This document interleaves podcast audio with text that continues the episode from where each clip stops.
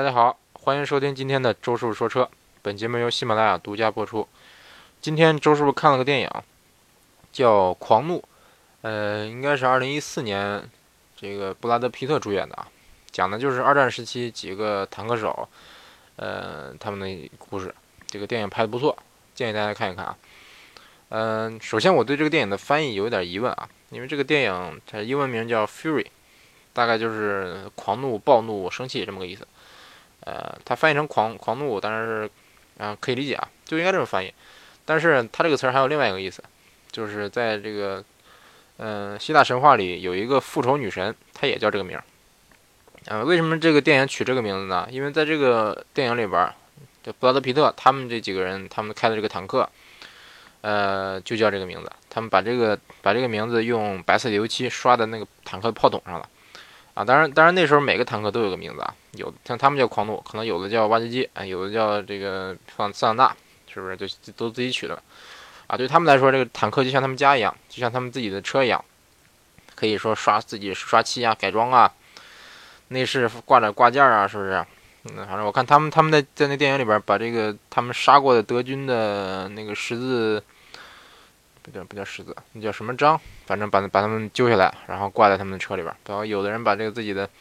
老婆孩子照片放在车里，然后有的放点酒什么的啊，其实呃挺温馨的啊。总之，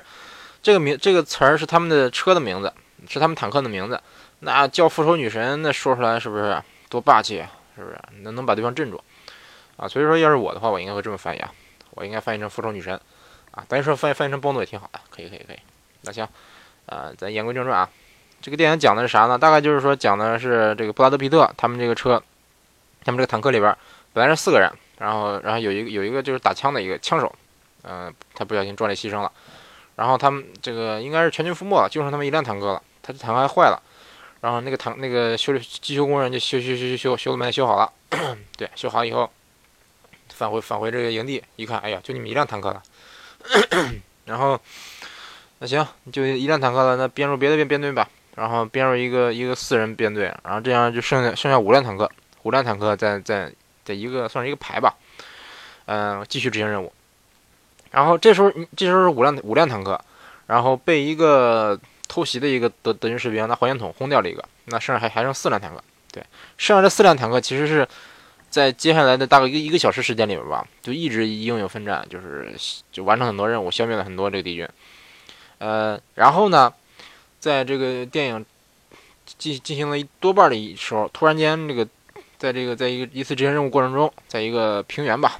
类似一个平原，平原还是草原，我也不知道。嗯，对方那个在森林里边有有埋伏着一辆坦克，埋伏着一辆当时德军的这个虎式坦克。相信有一些居民可能听过这个虎式这个名字啊。虎式坦克在二战时期，那是一个相当这个相当名气非常大的一个坦克。可可以说是让盟军闻风丧胆，真的是性能非常强的一个坦克。当时他们这个这个坦克啪一一炮就轰轰掉了一个，轰掉了他们一个队友。啊，对，当时当时主角开的那个坦克应该是这个美军的，呃，一个就是比较主力的一个中型坦克，叫 M 四肖曼，希尔曼。啊，希尔曼这个人就是美国南北战争时期的一个比较著名的一个将领，应该是以他的名名字命名的一个坦克。呃，但是我。那就说到这坦克，我就插一句啊，这个坦克，我不知道美美美军是怎么设计的哈。这个希尔曼坦克真的设计的好丑，好丑，丑哭了呀！你像当时这个德军和苏军的坦克都看起来很像坦克，就很像现在的坦克，就是扁扁的、长长的，然后大大大炮筒。但当时美军的坦克就像个像窝头一样，对，像窝头一样，特别高，然后高高的，然后炮筒炮管特别短，然后这个又高又粗又圆，反正就像个大窝头。哎呀，反正这一看就一点霸，一点不不霸气啊！但是当时那个德军的坦克，那个虎式坦克一出场，他先一先开始隐蔽的时候，一炮就撂撂倒了一一辆，然后开出来以后，我去，那那这个开出以后，这个虎式坦克明显就比比这个比这谢尔曼坦克大很多，而且是方的，特别帅。呃，当然它性能本身就很强，本身这个四辆四辆这个谢尔曼坦克，其实打一辆打一辆虎式坦克其实是。怎么说呢？几乎是没有胜算的啊，几乎是没有胜算的。四打就算四打一也没什么胜算。结果，结果这个结果这个跟跟我预想的差不多。然后剩下三辆坦克三打一。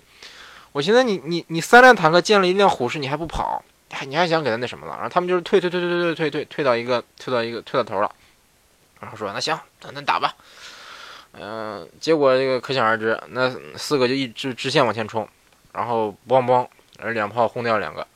然后他们这四辆，他们这这这三辆坦克打他们那个这个那个虎式坦克的话，那没用，这个这个炮都炮打到这盔甲上，就像就跟挠痒痒似的，就完全完全就伤害伤害不了他们盔甲，因为虎式坦克是一个，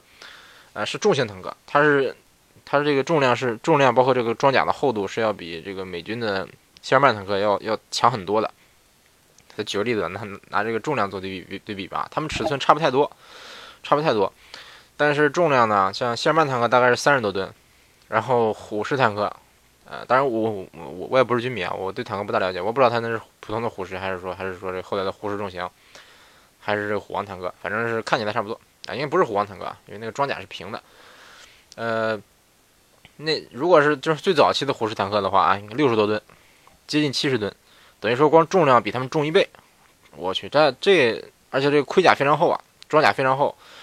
就导致说你炮打他打不动他，人就在站这儿当不动，当靶子人打你没用，你你就梆梆梆梆，那打几炮都是不是？那那炮弹就弹开了，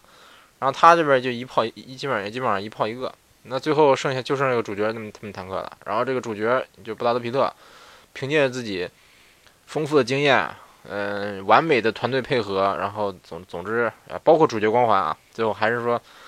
呃，好不容易把这个，还是说最后还是把这个虎式坦克给歼灭了。对，他就必须找一个角度，找他这个装甲最薄弱的地方，然后还得还得避，得躲躲着他们的炮火。啊当然，他们也中也中过弹啊，但是不致命。然后好不容易这个最最后还是把这个虎式坦克给歼灭了。但是这就。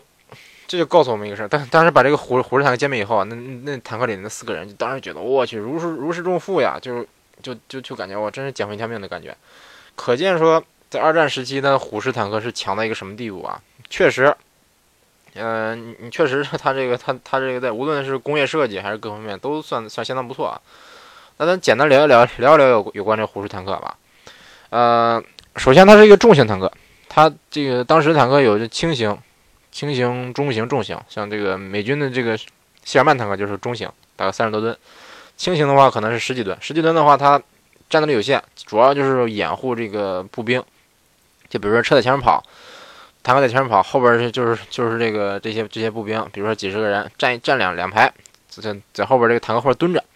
就拿坦克当掩体。当然，坦克这这种轻型坦克它也也也是有炮的，但是口径不大。嗯，不光有炮，它里边还有机枪，你可以在里边往外打机枪。嗯，所以说它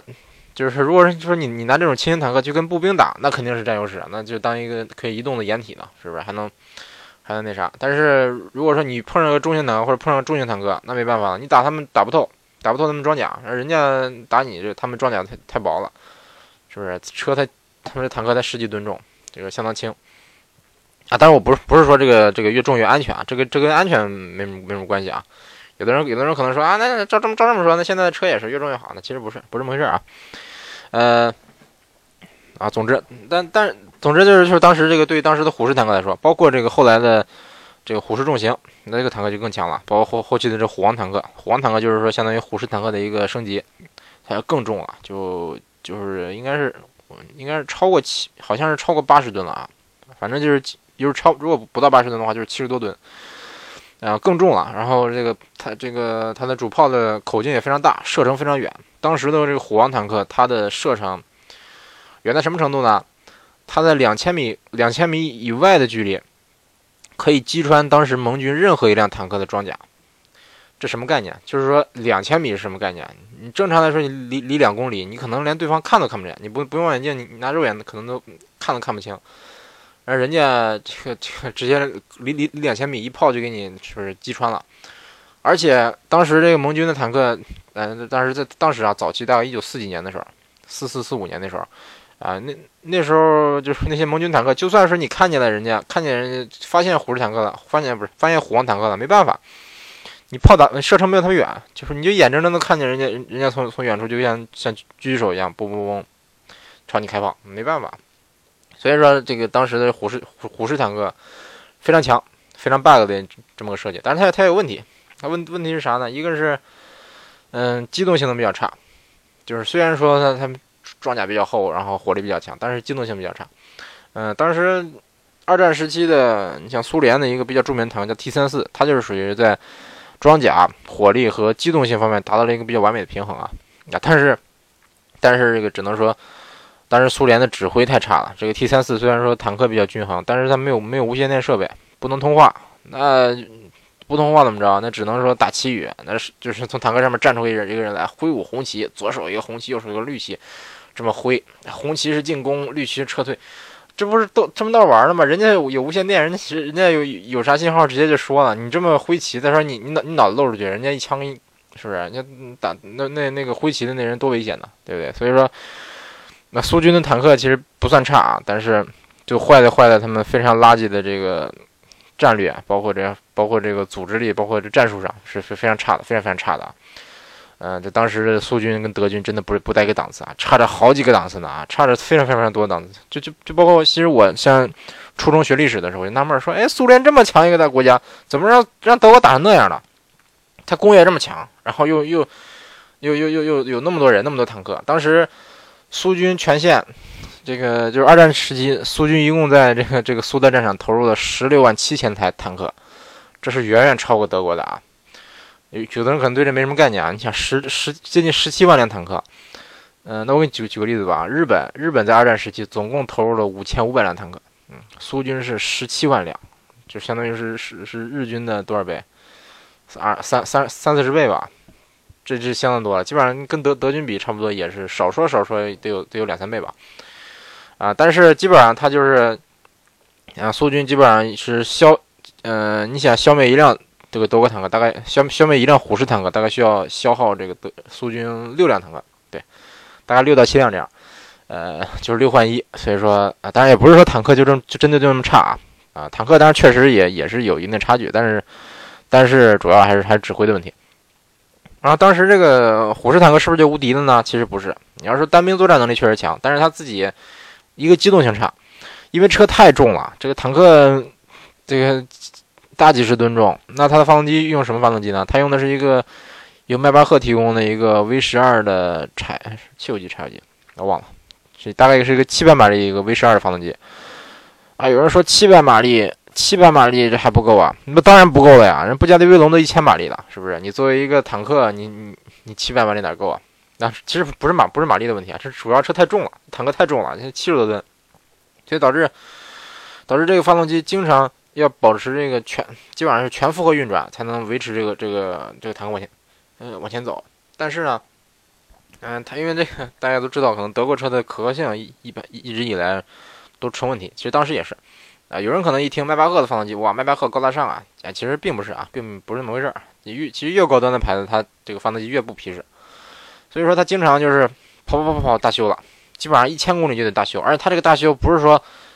停车大修啊，不是说坦克开了一千公里，啊停下来大修一下，还是技这个技师过来修修修修修好了，不是这么回事儿，他得回回坦克厂大修，返厂大修。你想一千公里一大修，这这受得了吗？你你从德国，你从这个比如说你从从柏林到到莫斯科，这多远呢？这好几千公里啊，是不是？那那怎那怎么办？所以说所以说这可靠性成问题。而且这这当然是单纯说发动机方面，而且其他各方面，像转向机啊，总之很多很多地方它都爱爱出毛病，漏油啊什么的，都各种小毛病。呃，话说当时这个当时研发这个虎式坦克的时候，保时捷它也它也那什么了，呃，保时捷也算是算是一个这个研发商之一吧。最终最终采取的不是保时捷的方案，但是保时捷当时它也是也生产了一部分。然后它这个我我印象中保时捷生产的那个那个虎王坦克，它的炮筒是是流线型的，对，就像这个。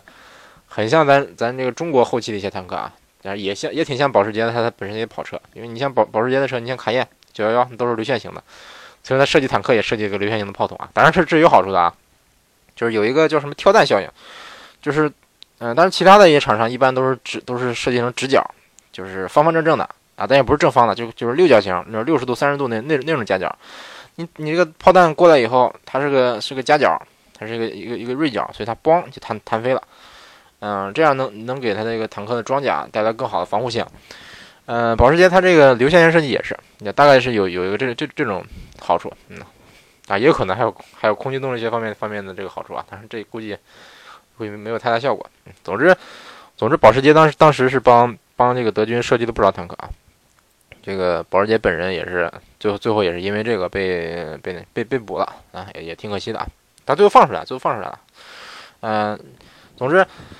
总之这个对对于虎式坦克来说，它的最大的问题就是机动性，一个是机动性，一个是可靠性。嗯，像像像有人说啊，你像美军的那个谢尔曼坦克，它它损失那么那么严重，那为什么说人家还是主力呢？那因为可靠啊，就是毛病少，真的就是毛毛毛病少啊。虽然一直以来以来大家都觉得说美国车小毛病多，但在当时这个坦当时的坦克界其实并不是这样。像谢尔曼坦克，它它的可靠性在当时是众口皆碑的，基本上就不坏，不怎么坏，而且车也不是太重，嗯，三十三十多吨重，正常来说这个机动性能保证，火火力也不算太不算太弱啊，但是也不强。但是当时。呃，但是当时的虎式坦克，因为它它七十多吨重嘛，很多桥过不去，肯定有很多桥就顶顶多能承受个三十三十三十几吨的这个重量，它一过塌了。然后你说涉水，那也不是说所有的所有的河都能过，它涉涉水深度也就是一，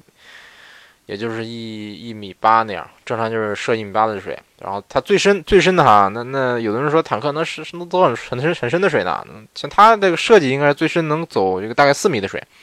能射四米的水水深。但是那要求要把炮管这个堵死啊，要把这个机枪拆下来，还是还是机枪堵死，反正反正各种各样的工序，真正在实际上来说是这个呃操作性不是太强，所以说所以说这个当时的当时的德军，嗯，当当然坦克部队要是想过桥想过什么的，前面必须得跟着那个工兵连，跟这个架桥坦克，就是扁扁的一个坦克，它能架一个钢板桥，然后能让坦克过去，哎这。哎，所以说，所以说这个这个虎虎式坦克虽然说是很强，但是有很多缺点，而且它它很难量产，因为这个它这个造价太高了。在整个二战时期啊，当然它它本本身研发比较晚，大概四三还是四四年才才这个应该才量产啊，其实也不算量产，才才才开始大批量生产。然后到后期的这个包括这虎王坦克，虎王坦克其实产的非常少啊，全总之这个虎式坦克的全系加起来也就一共就产了一千多辆。你跟人美国的这个这个美美国苏联什么的都是大几万辆甚至十多万辆的这个产量一比太少了，一千一千辆，呃，这有点说不过去啊。但是没办法，因为这个坦克造价太高，他当时用的钢是什么什么什么什么合金钢，反正就是就是强，当时这个德国强度最最最高的这个这种钢了，而且啊，这个希勒死心眼儿。当时到后期，这个德德军他的原材料已经严重不足了。当时手下就跟他建议说：“哎，咱这现在钢不够了，你用用点别的东西代替吧，是不是？你用点这个低强度的钢钢行不行？”希特说：“不行，我这个虎虎王坦克是我最强的这个什么最强的那啥最强坦克，咋能这样？咋能通过检查？不行。”结果结果他，嗯，这个你说希特勒是傻还是怎么着？到到总之到到最后，而且他是一直到四四四五年到这个二战后期才说。才说真真正的去去去量产这个坦克，哎，总之，呃，但但是仍然是给这个二战这段历史留下一个比较，呃，算是类似一个比较有意思或者说比较传奇的这么个故事啊。因为当时经常就就是有，比如说一个传奇的坦克手开开一辆虎式坦克，直接，呃，打一一一辆坦克打掉二十几辆这个盟军坦克，这种故事也是有的啊。这不是不是故事啊，这是这是这是真事儿，甚至说有那当时的一个最强的一个。一个算是担任车长的一个上尉吧，他应该是一共是击毁了一百六十辆盟军的坦克，哇，吓哭了。呃，总之，总之这个虎式坦克真的很强啊。这个电电这个电影并没有夸张，不光没有夸张，还是给给主角加了 buff 了，加了主角主角光环了，他才能把这个虎式坦克给给给打掉。啊，那那话说回来啊，为什么说当时当时德军能生产出这么这么优秀的坦克呢？呃，简单说啊，就是因为德德军的工业比较强，工业比较强，钢产量比较比较比较强。然后他，而且大家都知道，德国有很多工程师，德国很很注重这个工程师这个这个行行业。而且在那个时期的德国，它的一汽车产业已经非常发达了。嗯，大家知道，奔驰在一九八几年，哎，不是一八几几年就就发明了汽车，对不对？到后期有戴姆勒，有保时捷，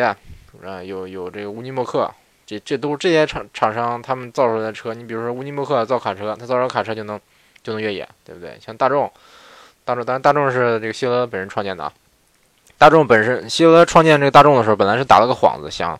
想设计一款这个给给人民大众开的车，大家都买起的车啊。但是实际最后并没有并并没有这样啊。最后这个大众大大众生这个后来生产那些甲壳虫，基本上都改来改去，改成越野车或者改成这个战车，都都都拿来作战了。这个在在这个二战时期，二战前后几乎没有没有多少民众能真正真正开得上这甲壳虫啊。所以说，啊，甲虫这车实际上是一个它这个它历史是一个比较比较沉重的一这么这么一款车型，但是说。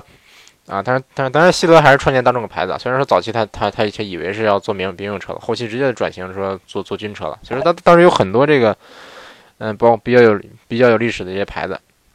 有很多这优秀的工程师，他有很强的这这个工业基础，所以说他能他能这样。而且这个，呃，德军他的制图非常强，他的包括他的指挥、作战指挥，他的军官都非常强，所以说他当时能以这个一国之力横扫欧洲，又又是。是吧？把把英法打打成那那怂样，是不是？又后来后来又又打苏联，一直打到打到苏联的哪哪哪哪，哎，总之，然后最后输给苏联，输给苏联也是有客观原因的啊啊，就是一个是苏联冷，嗯，一个是冷，还有啥原因？那总之，总之他他他不论他多强，你以你这个以一己一己之力，以以自己这个一个国家的力量，或者说。或者说三个国家国家的力量，你想抗衡全世界，这肯定是不可能的。嗯嗯，今天主要是通过讲这个电影，讲讲有关这个德国虎式坦克相关的一些东西。呃，其实周树的爷爷在年轻的时候就是山西大同坦克工厂某某坦克工厂，忘了那个编号了的一个工人。嗯，然后在我小时候，他经常给我讲一些有关坦克的一些故事。当然那时候很小，有些事儿记不清了。但是我记得特别清楚的就是，就是我能经常能想起来，他经常跟我说有关德国的虎式坦克和豹式坦克，他给我画过图。嗯，但是可惜，挺可惜的是，周师傅虽然说挺挺感兴趣啊，对军事挺感兴趣，但是一直也没抽出时间来系统的去了解。所以说今天，呃，讲的那内容可能有有有一定的偏差，或者说是概念性的错误。如果大家发现了的话，可以说欢迎大家积极给我指正啊。嗯，那行，今天就先录到这儿啊。嗯，行，也欢迎大家继续关注周叔说车的节目。呃，咱尽量坚持坚坚持这个一周至少更新三到四次吧。那行，啊，欢迎欢迎收听本期节目，欢迎大家继续关注周叔说车，下期节目再见。